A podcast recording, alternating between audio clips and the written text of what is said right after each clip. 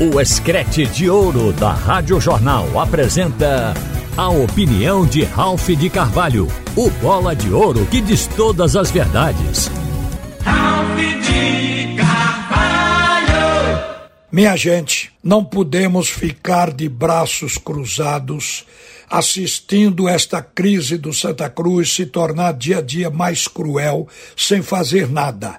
Eu acho que a imprensa tem que continuar falando, escrevendo a respeito e todos precisam se mobilizar para ver se dentro do clube cessa o desamor, porque isso que está acontecendo, esta insensibilidade, esta falta de acordo para que as coisas do clube sejam resolvidas, é antes de tudo falta de amor ao Santa Cruz. Então que isso cesse que possa haver uma maneira de fazer o clube fluir, de voltar a entrar em atividade, porque está parado, está estagnado. O Santa Cruz, gente, está no meio de uma recuperação judicial que é coisa séria. A justiça estabelece datas e compromissos depois que forem firmados com os credores, que é para pagar quem deve.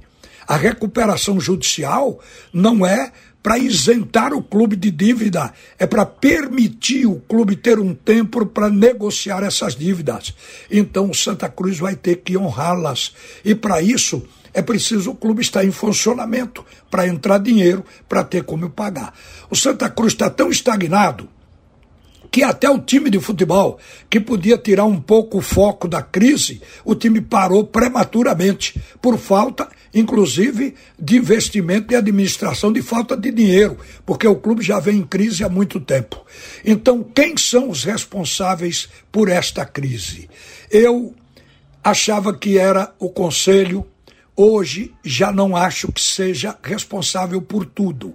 Acho que a maior responsabilidade está com o presidente do clube, Antônio Luiz Neto, e a gente vai explicar o porquê.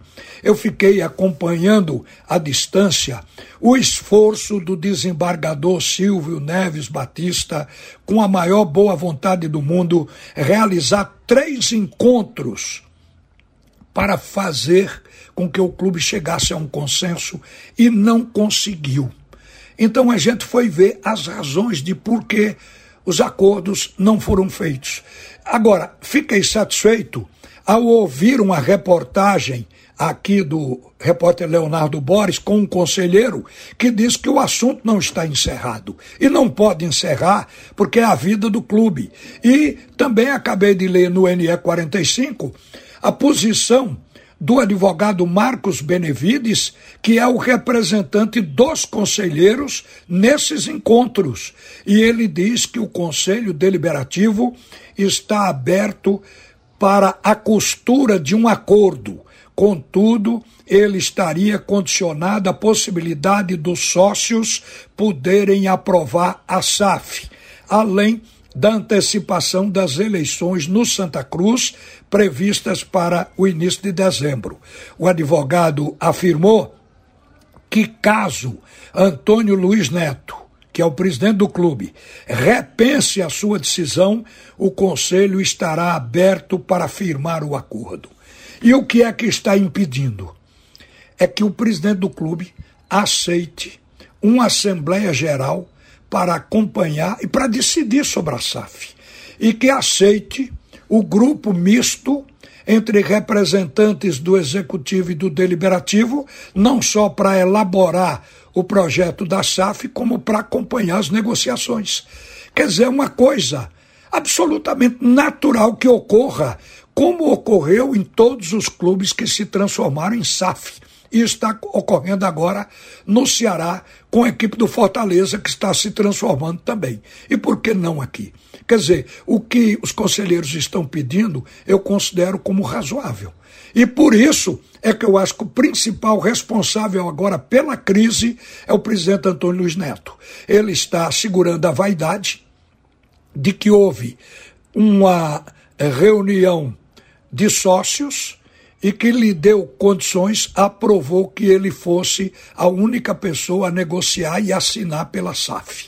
E ele, por vaidade, por orgulho, quer fazer isso. E é isso que está entravando.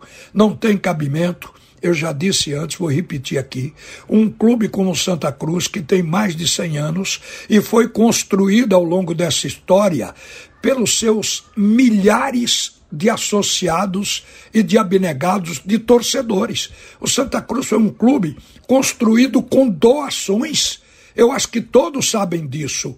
Então não tem cabimento tantas pessoas que construíram esse clube vê-lo vendido por uma só pessoa que vai discutir o preço se é justo, que vai negociar por quanto, que vai assinar sem falar em nada de dinheiro porque tem uma cláusula de confidencialidade. Então acho que a responsabilidade agora é de Antônio Luiz Neto abrir dessa vaidade e topar que o clube siga com normalidade, que o conselho possa aprovar, que a Assembleia Geral tenha o direito de ser a última palavra para a aprovação da SAF. E que esta confidencialidade também cesse, porque a gente entende que que confidencialidade para o comprador cabe. O comprador pode não querer tornar pública as suas finanças. Então, tudo muito bem. Mas o clube tem que dizer ao seu conselho por quanto está vendendo, até para ver se o preço é justo, quanto vai entrar no primeiro momento, quanto deve ser parcelado do valor da venda. Isso tudo não pode ser feito por um homem só. Então, o que está dependendo para que o Santa Cruz volte à normalidade, é esse entendimento, especialmente do poder executivo do clube. Mas vamos aguardar, porque senão o caminho é falência, gente. Quando tudo está parado, nada se move, nenhuma providência é tomada, o que pode se esperar a seguir é falência.